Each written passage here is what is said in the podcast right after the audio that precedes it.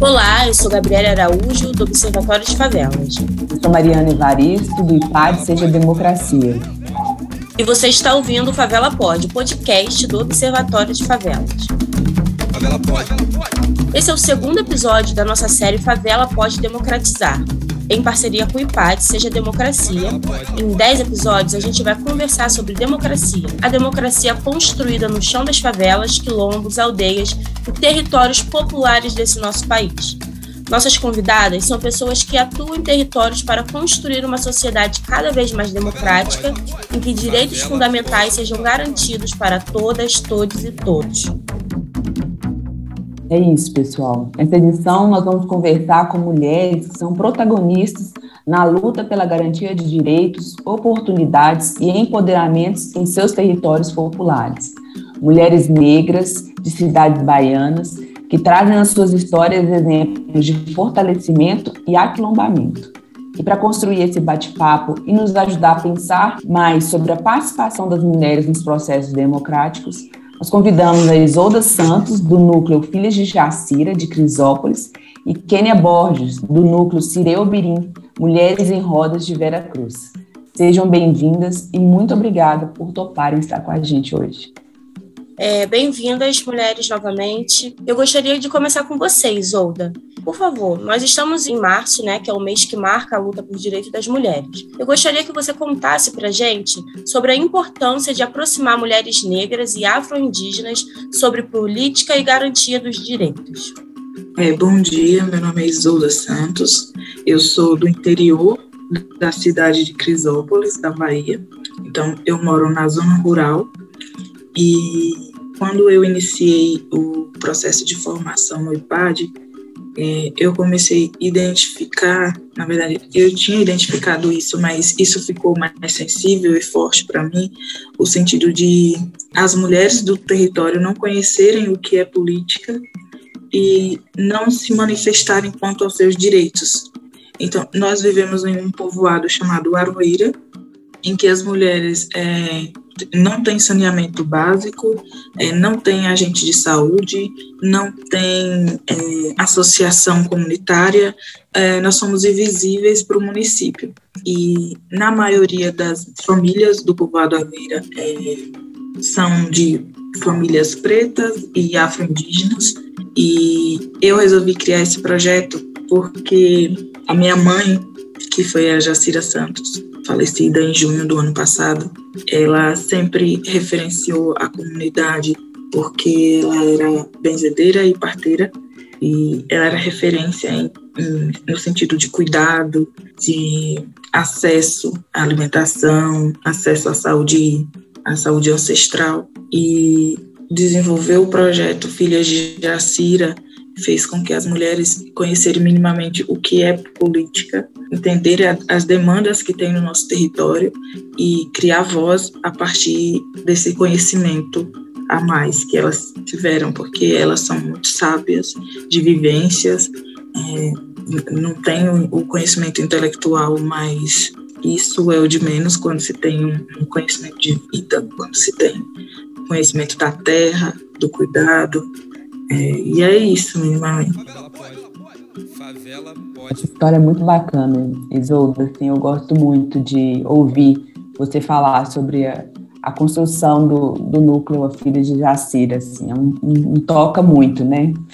É, Kênia, conectando né, a tudo isso que a Isolda apresentou para nós, quais são os desafios de amplificar o debate de gênero e estabelecer estratégias políticas para atender às demandas das mulheres.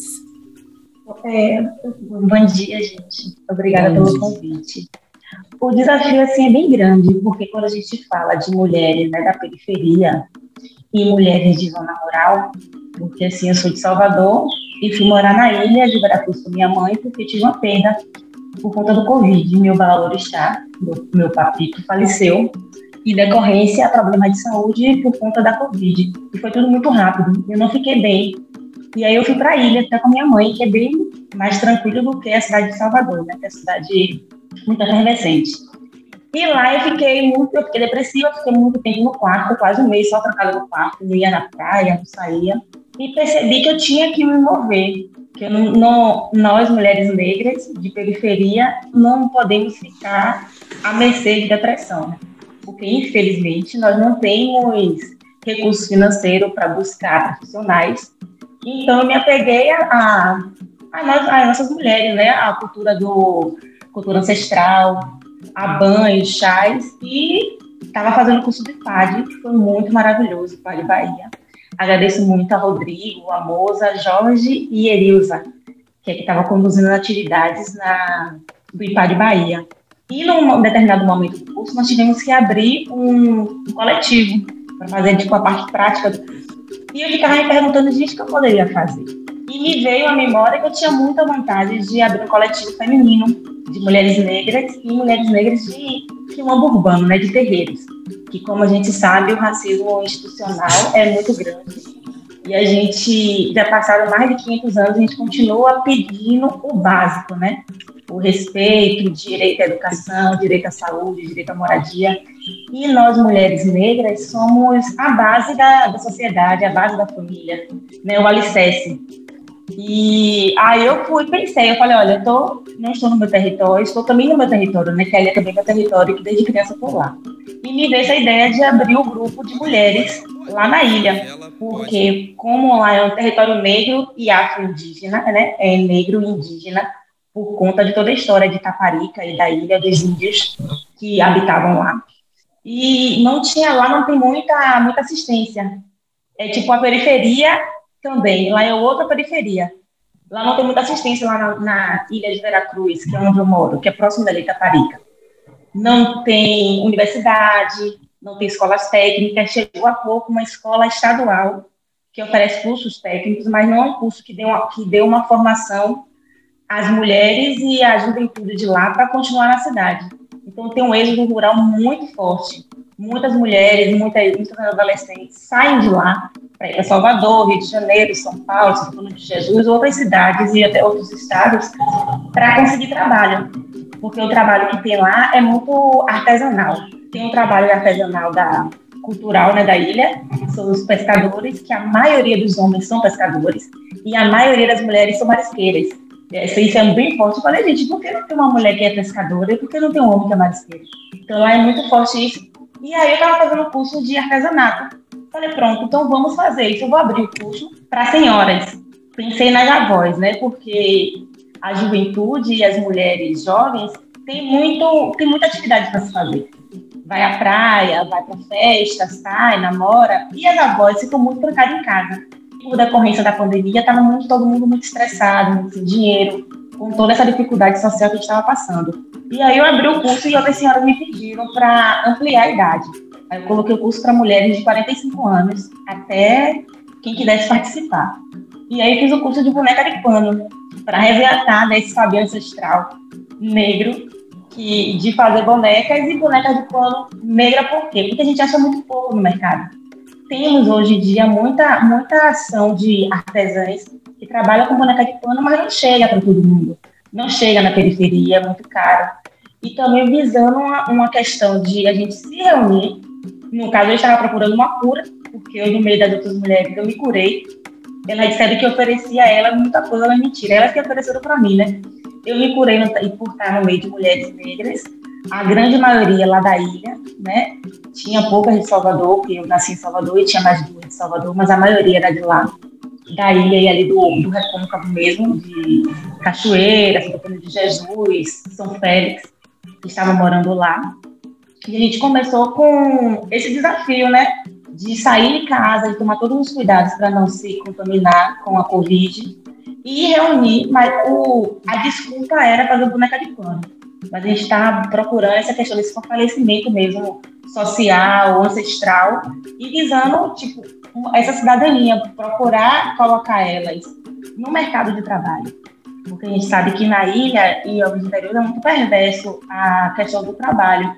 No verão se acha trabalho em barraca de praia ou tomando conta das casas dos veranistas. E na pandemia isso ficou muito, muito complicado, porque quase não, não teve movimento na ilha e muitas passaram dificuldades financeiras, né? E aí, fazendo o curso de boneca de pano, era um, uma outra oportunidade de fazer uma boneca para quem está gestante, fazer um quarto de bebê e buscar uma outra renda utilizando o artesanato, a arte, para elas tentarem né, se inserir de um, em um outro contexto, que não só a questão de ser marisqueira, ou as mulheres que estavam aposentadas, no caso minha mãe também participou e tinha mais duas aposentadas, estava muito trancada dentro de casa.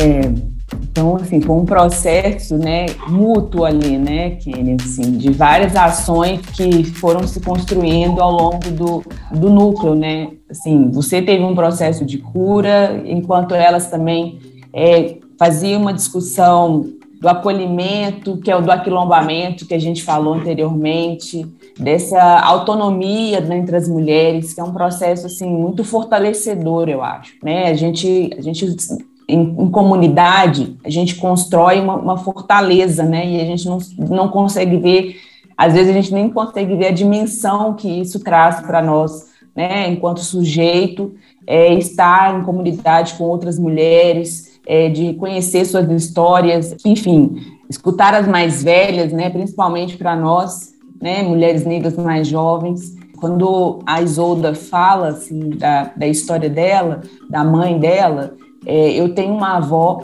a minha avó tem 102 anos e, era uma parteira. Então, essa história me toca muito porque essas mulheres, elas foram apagadas, né, da história, excluídas, né, desse processo, do, do tamanho das ações que elas foram fazendo, principalmente nos lugares mais remotos, né, elas ajudaram muitas mulheres e de certa forma, o sistema foi excluindo essas mulheres dessas, dessas ações, né, desse, desse processo tão bonito, né, de cuidar de outras mulheres em gestação.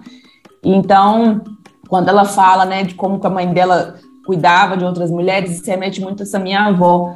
É, então, eu, toda vez que eu estou com minha avó, eu sempre fico perguntando, querendo ouvir, saber como que foi para ela, né, o tempo em que ela era parteira, o cuidado que ela tinha com essas mulheres, é, é, a fortaleza, assim. Então, eu, eu penso que nós é, construímos, eu acho, uma relação e isso é política, né, gente? Assim, essa relação de, de cuidado, de, de comunidade, enfim, de movimento, que é muito, é imensurável, assim, é muito grande. E e eu acho que dá base para as próximas gerações, assim. Por isso que o trabalho de vocês, o núcleo de vocês, eles foram núcleos muito fortes, assim, porque buscou de uma ancestralidade, principalmente para mulheres negras, um caminho assim, uma, de uma força, assim, que, enfim, para nós, para mim, para Gabriele, né, que somos mulheres negras também, toca no, nos toca num ponto muito profundo.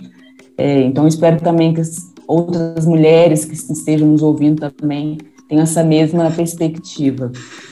É, dando sequência aqui, porque esse ponto é só um atento, né? A gente vai ouvindo e querendo saber mais. É, Isolda, vocês realizam né, um trabalho muito importante com o núcleo, né? É, vocês trazem rodas de conversa sobre vivências, participação popular, racismo, feminismo. E é nesse contexto, é, como que você enxerga o fortalecimento de uma democracia plural e que supere as desigualdades sociais? Então, antes de responder a sua pergunta, eu fiquei muito emocionada com a fala da Kenny, que eu sou apaixonada pelo projeto dela também, ela participou da minha turma, e foi um processo realmente curativo, porque eu tinha acabado de perder a minha mãe e eu tinha que escrever esse projeto, eu não sabia o que fazer, o que fazer, e aí sentei na frente do computador e desenrolei.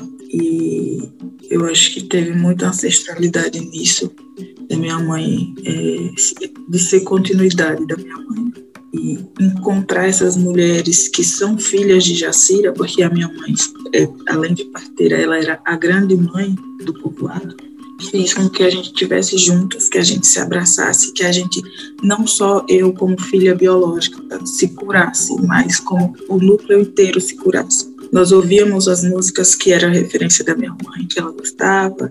Quando uma desanimava, a outra dizia assim: ai, dona Jacira não queria você assim, você tem que se erguer, vamos lá. Eu acho que, como você falou, isso é realmente política. É, nós falamos, nós, nos encontros nós falamos sobre sororidade, sobre Lélia Gonzalez, sobre feminismo preto, sobre a participação política na comunitária, sobre ter voz na política partidária, sobre não ser somente laranja no, nas candidaturas para cumprir cota de gênero, falamos sobre essa participação política que foi negada para mulheres no nosso município historicamente, né?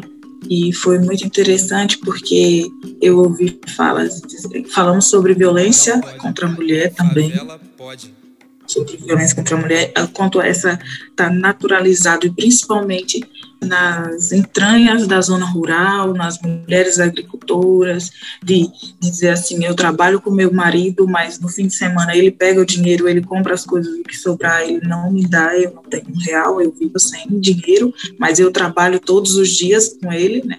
E o quanto isso foi importante, porque eu fiz um questionário assim no final da formação, foram dois meses e aí elas já estão pedindo mais, estão pedindo mais. Agora eu estou um pouco distante, que eu vim em São Paulo fazer uma especialização e estou com outros projetos aqui também, mas eu vou voltar e vou seguir o Filha de Jacira, porque é meu sonho, o meu sonho é abrir o Instituto Filha de Jacira lá na, na, no meu povoado, que referencie outras mulheres, que alcance outras mulheres e foi um fortalecimento assim tão grande.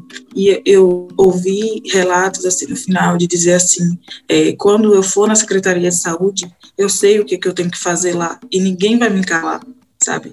Eu vou chegar lá e eu sei qual é o meu direito e eu vou lutar por isso. Eu preciso marcar um exame do meu filho e eu vou fazer. Ai quando eu chegar em casa o meu marido disser que não vai assim, eu vou conversar, vou dialogar sobre os meus incômodos e a gente vai chegar no consenso, porque assim, já chega de machismo.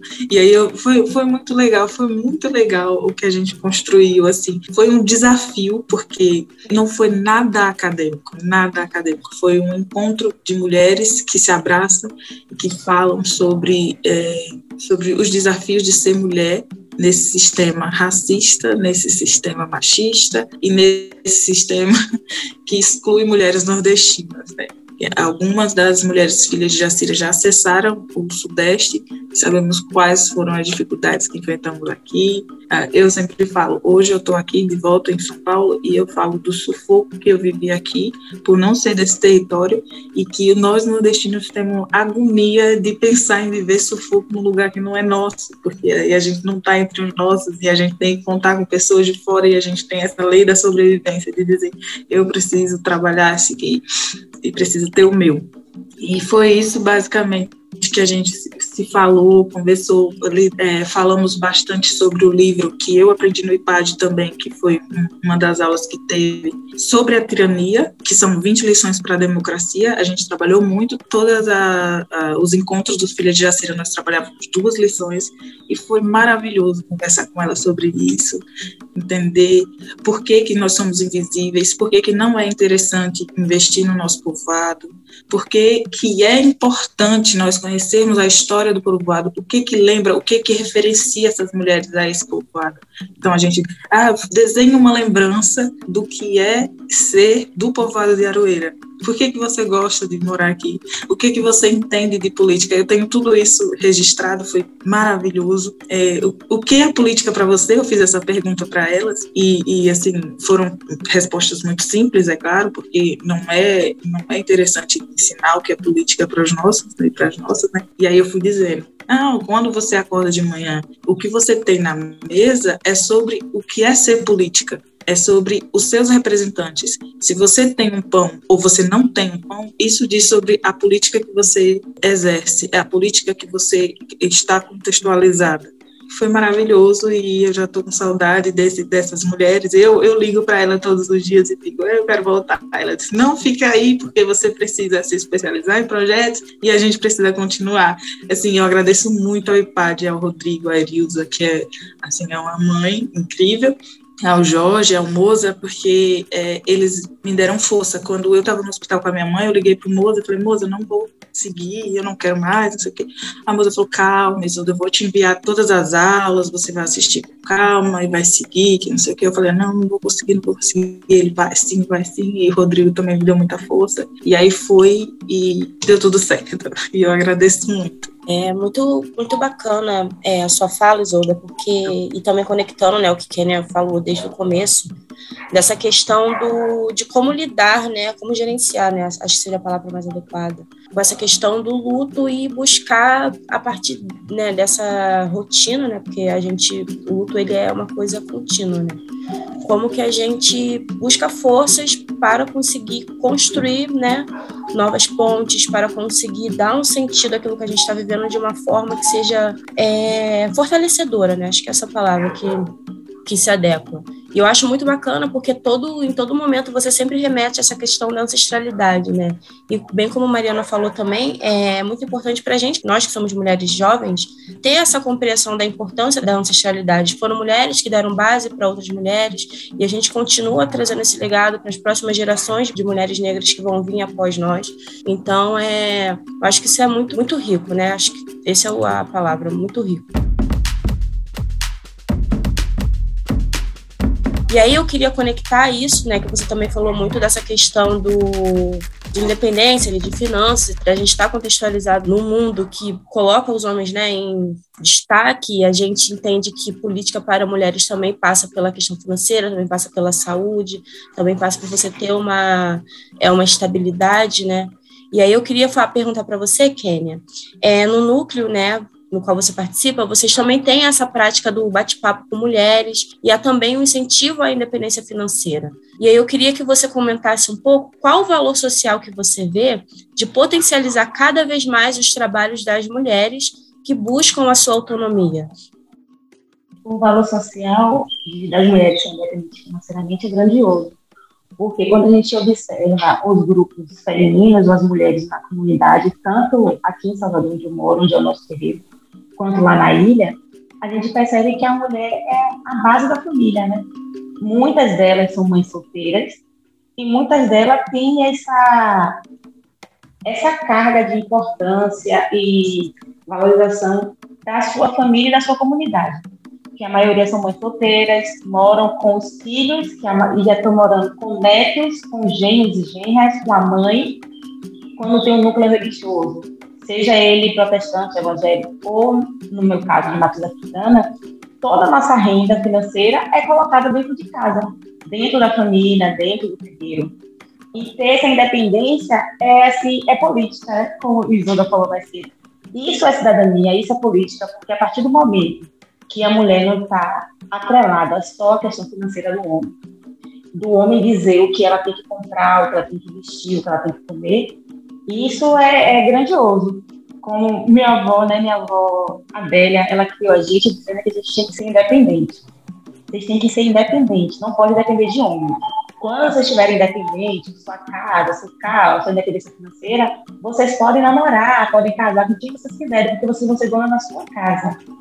Se vocês sentir vontade de casar com alguém, você leva seu marido para sua casa. Se por um acaso não der certo o relacionamento, ele vai embora e você continua na sua casa. E eu ficava assim, observando minha avó, falei, gente, eu criança não vou falar essas coisas. Quando eu cresci, eu disse, como é que uma mulher que veio do recôncavo baiano, do interior de Nazaré das Farinhas, nem Nazaré, do interior, um povoado de Nazaré das Farinhas, que só estudou até a quarta série, veio trabalhar aqui no hospital como auxiliar de enfermagem, né, técnica de enfermagem, não acho que auxiliar de enfermagem, e tinha esse saber tão rico, né, e é um saber, tipo, ancestral, né? Que minha, eu observava minhas avós, minha bisa, conheci, cheguei a conhecer minha bisa, e todas elas tinham essa questão de passar para a gente, as mulheres da família, que tinha que ser independente financeiramente. A gente tinha que estudar, tinha que se formar e tinha que ser independente. Lá na ilha, no povoado, né, na ilha de Veracruz, o que é perverso, a gente percebe que não tem muita opção de trabalho. As mulheres geralmente vão para o banco, poucos homens vão, a, a maioria dos homens vão para o mar, para a costa, para pegar peixe, né, nos barcos. E uma ou outra vai ser o quê? Doméstica, vai tomar conta da casa, vai ser, chama de caseiro na caseira, vai tomar conta da casa dos, do pessoal que tem casa lá dos veranistas. E não tem muita opção. Um ou outro mercadinho ou mercearia que emprega poucas mulheres que têm poucas vagas. E assim fica muito sem ter o que fazer. Aí tem algumas mulheres que trabalham com costura, mas eu percebi na, na minha comunidade de eu percebi poucas costureiras. Outras poucas trabalham na, no ramo de beleza, né, que é fazendo cabelo, trançando cabelo, fazendo unha, mas a gente percebe que não tem muita opção de, de trabalho. Atualmente está se discutindo, já foi aprovada a construção de uma ponte que vai ligar a cidade de Salvador à ilha de Veracruz, e fizeram vários balanços lá com a gente, várias entrevistas sobre esse impacto, que vai ter impacto negativo em relação à natureza, vai derrubar muita mata, vai ter cardume de peixe vai deixar de existir por conta do, das explosões que vai ter para construir né, os alicerces da ponte. E a, a questão positiva vai ser de, de ter acesso a outros lugares, não ficar tão ilhada, tão dependente de uma travessia que não é barata. Nem todo mundo tem condição de estar indo e vindo. E o, o, lado positivo que a gente percebe dessa ponte é que vai chegar mais opções de, de pedir universidade, de maternidade, faculdade, vai ter mercado para catadores. E gente pediu muito curso, as mulheres né, que fizeram essa enquete pediram muitos cursos superiores para elas adentrarem no mercado de trabalho e sair daquela opção de subemprego, né? Porque infelizmente sabe que o subemprego paga muito mal. Paga muito mal e não dá para a gente ter uma independência financeira de arrumar uma casa, de criar bem seus filhos, de dar uma alimentação adequada e lazer também. Favela pode, favela pode. Favela pode. É isso, né, Kenny? É, a gente é, vê que a, a condição, né, na maioria dos casos, para as mulheres, a situação financeira, ela nos coloca num ciclo de extrema violência, né? Enfim, essas questões de opressão, a maioria sempre estão ligadas à questão né, de, de uma autonomia. Então, se, as, se essas mulheres elas conseguem ter é, condições para arcar com as suas despesas e também, normalmente, despesas dos seus filhos, porque isso está né, interligado, elas conseguem sair desse ciclo de violências que elas sofrem né, de seus parceiros. É, então é importante, né, como que é, as políticas públicas voltadas para essas mulheres, elas precisam estar atreladas a essa condição. É, há, uma política de autonomia, economia é, sustentável, solidária, autonomia financeira, é, essas mulheres, hoje, grande maioria, as mulheres são hoje o, o, o arrimo de família, são mulheres solos que sustentam suas famílias, que cuidam dos seus mais velhos. Então, é, é importante a gente pensar em rendas, né? Em rendas fixas, né? A gente tem hoje tem, tem se discutido muito e falado muito sobre isso, né? Uma renda básica que vai atingir principalmente essas populações, né? Vai atingir principalmente mulheres, né? Que ficam às vezes à mercê de situações de violência em função é, de dinheiro. Mas fazendo agora, né, toda um, uma junção de tudo que vocês disseram, do trabalho que vocês realizaram e realizam, suas atividades, né, não só dentro do núcleo, mas também como sujeitas, né, nas suas vidas. Eu queria que vocês trouxessem para gente o que é a democracia para vocês. Aí eu começo com a Kênia. O que, que é democracia para você, Kênia? A democracia para mim é o direito de ir e vir, né, de sair da minha casa para ir meu trabalho, universidade, de não ser abordada com violência policial, de poder ter meus, meus filhos, meus sobrinhos, meu companheiro, que eles saiam e voltem para casa, de ser assassinado na cidade de Salvador, que a gente sabe que a violência policial, infelizmente, ataca muito nós negros, principalmente nossos homens negros, né?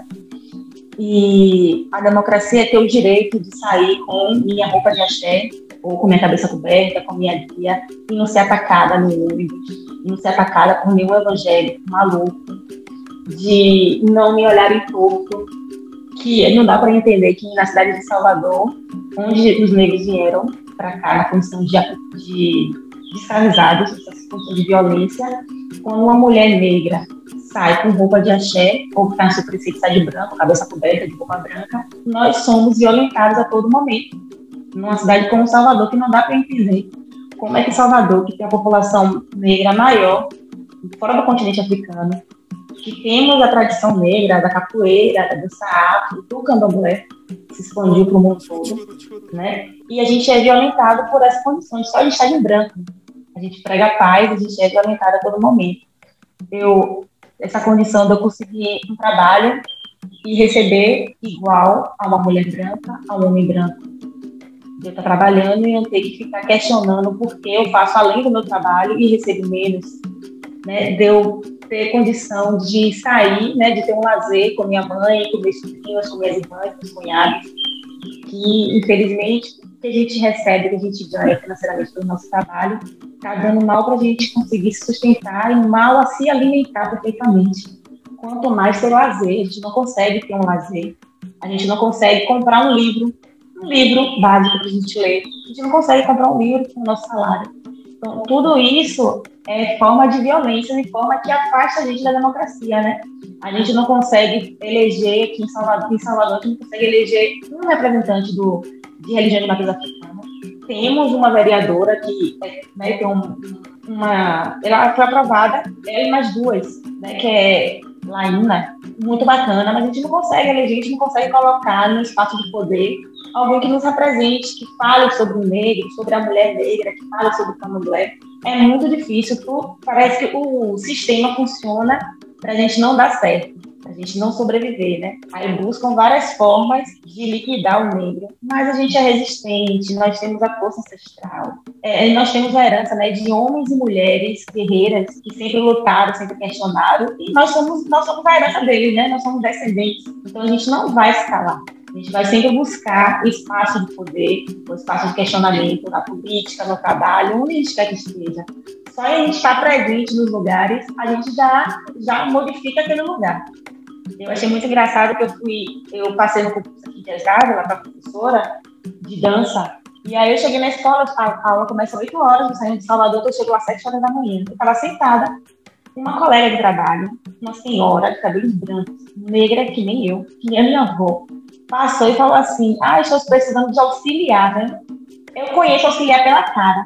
Ela tem cara de auxiliar. Eu quieta estava, quieta, eu continuei. E ela, não tão contente, ela virou para mim e disse: Vem cá, minha filha, você é auxiliar, não é? Você tem cara de auxiliar. Eu disse: Oi, senhora, bom dia. Não, eu não sou auxiliar, não. E você, você é professora? Você não é professora. Eu disse: É, senhora, eu sou professora. Ah, não parece, eu estou precisando auxiliar. Eu disse: É, mas logo, logo vou enviar auxiliar. Falei, gente, que violência. Ela é uma senhora, apesar de ser minha avó.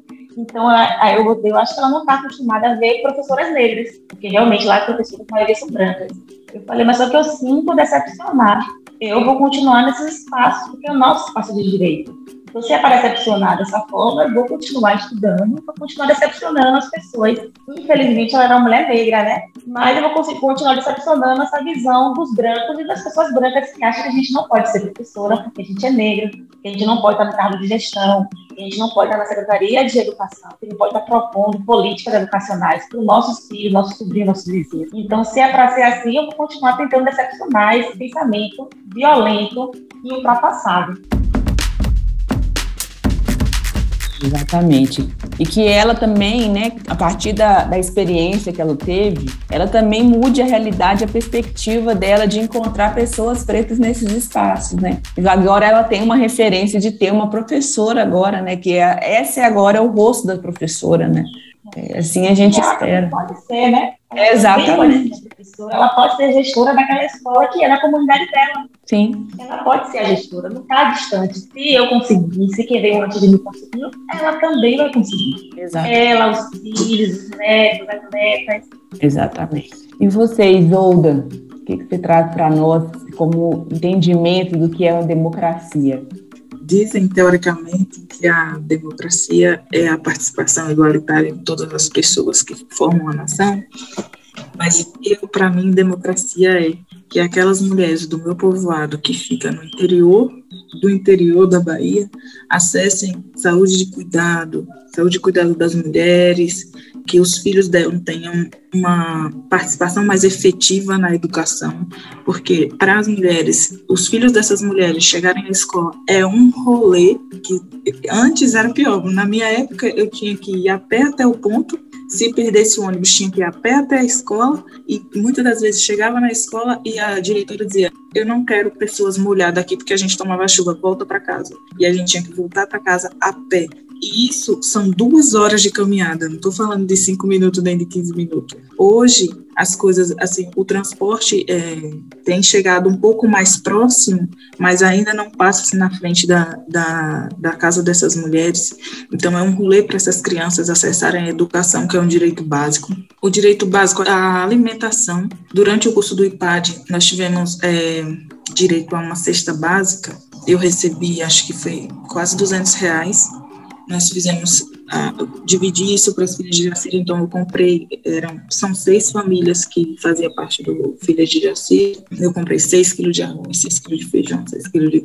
e a gente dividiu para essas famílias, mas que essas mulheres, elas são agricultoras e elas, a renda delas são mínima, então, democracia também é ter direito a, a comida todos os dias e comida de forma que enche o bucho, porque a minha mãe dizia assim que para produzir o bucho tem que estar cheio, para você ter uma colheita farta, para você ter uma produção farta. De vida, né? De vida, não é só de, de agricultura nesse sentido. Então, democracia é alimentação, é saúde, é lazer. Nós temos poucos acessos a lazer na nossa comunidade. Nossa comunidade, a única forma de lazer, no entanto, é, são bares, que o que influencia bastante no uso de drogas, no uso de bebidas e não temos uma, um, um, espaço cultural, porque o, o, que eu quero também no Instituto Filhos de Jacira é ter um espaço cultural para essas mulheres acessarem, dizer e enxergarem outras potências, outras oportunidades, entender o que de fato o que é política no seu contexto histórico entender o quanto foi negada a política para nós pessoas pretas, para nós mulheres, nesse, nesse histórico de vida que vivendo, assim como Kênia falou sobre não conseguir eleger uma mulher preta em Salvador. Nós nunca elegemos uma mulher na cidade de Crisópolis, nunca tivemos. A política, é, a democracia, teoricamente existe, mas ela tem um recorte na minha cidade de homem branco e é somente homem branco. O único tem um vereador preto na minha cidade que foi nesse histórico inteiro foi foi ele que foi eleito somente e nem tem essa consciência de raça, né? Então a democracia existe até um certo ponto, né? E a democracia que eu acredito é essa, de que essas mulheres tenham acesso, as, mulheres da periferia, que eu hoje estou morando aqui na periferia de São Paulo, mas eh, tanto as mulheres da periferia quanto as mulheres da zona rural que são agricultores, que trabalham com mandioca, que trabalham com milho, que trabalham e, e que têm rendas mínimas, que têm condições mínimas, mínimas, que vivem numa vulnerabilidade enorme, afetiva também, pensando na questão da violência, pensando na, nas questões da violência estruturais da vida, não somente do machismo que atravessam essas mulheres, que essas mulheres vivenciam todos os dias. Obrigada, Isolda. É isso. Gente, fiquei muito feliz com a participação de vocês e que bom que vocês estão aqui com a gente, né? A gente está caminhando para finalizar, mas eu agradeço demais a participação de vocês, com falas tão plurais, mas se conectam entre si, né? É, Isolda trouxe agora no finalzinho a importância da gente, da questão da democracia, né? Também passar pela segurança alimentar e nutricional, porque isso também é democracia, isso também é né, um direito das pessoas do, né, que integram esse grande país.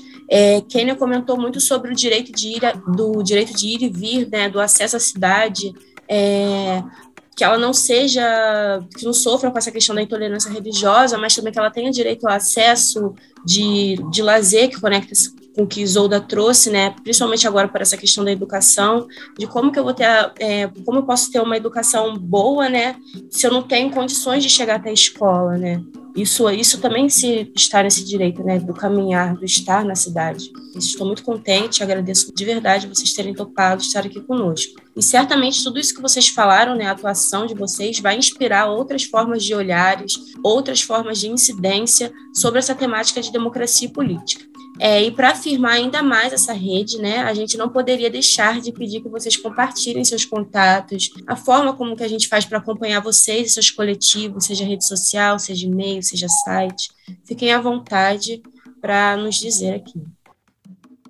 Então, é, meu contato do, do, Instagram é Kenia, né? Kenia com Q, underline BMS. Lá tem um pouco do meu trabalho, né, minha atuação com dança, meus estudos, minha, minha atuação em escola. e do coletivo é, é Xire Underline Obiru, né, que é do grupo que eu fiz, estou procurando tempo para colocar lá informações. Que essa palavra também foi um desafio, eu consegui essa palavra, eu que conversar com um amigo meu que dá aula de Urubá, porque como eu queria falar de mulheres negras, eu tinha que colocar também o, no idioma Yorubá, né?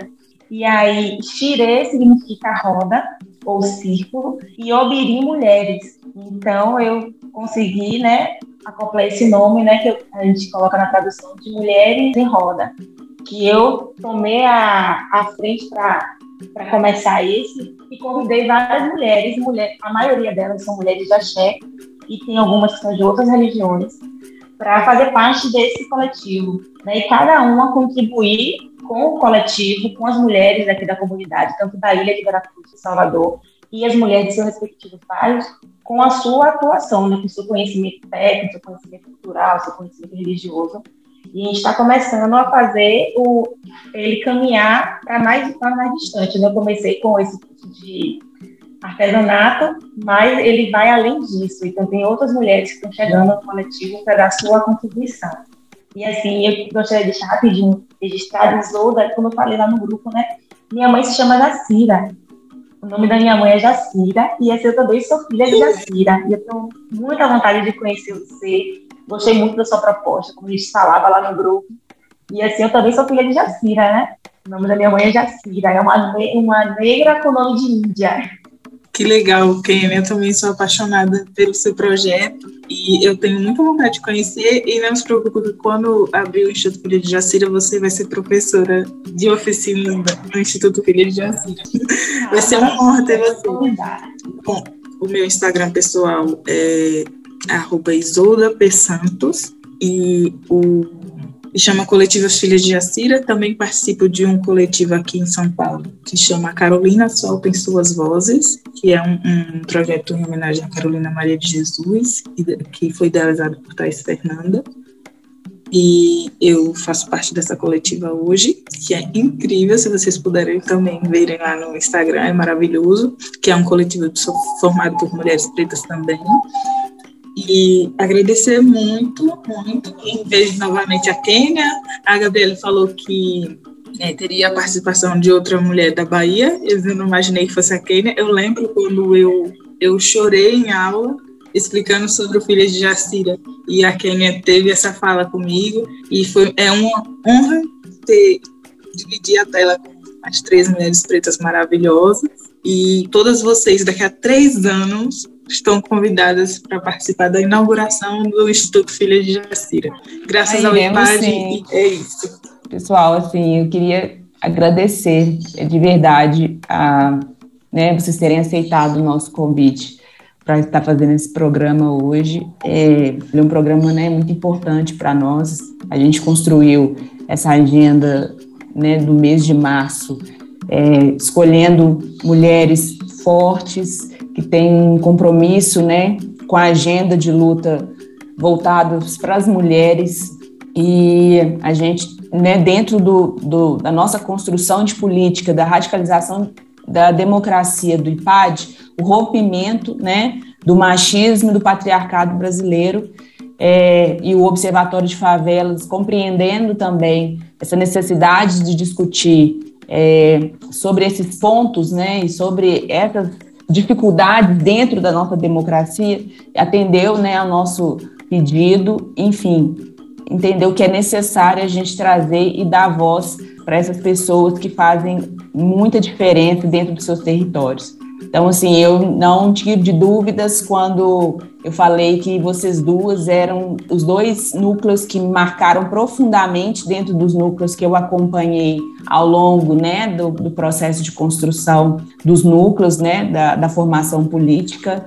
Fiquei muito emocionada durante a fala de vocês. Estar com mulheres, né, assim, com mulheres pretas, é sempre um aprendizado.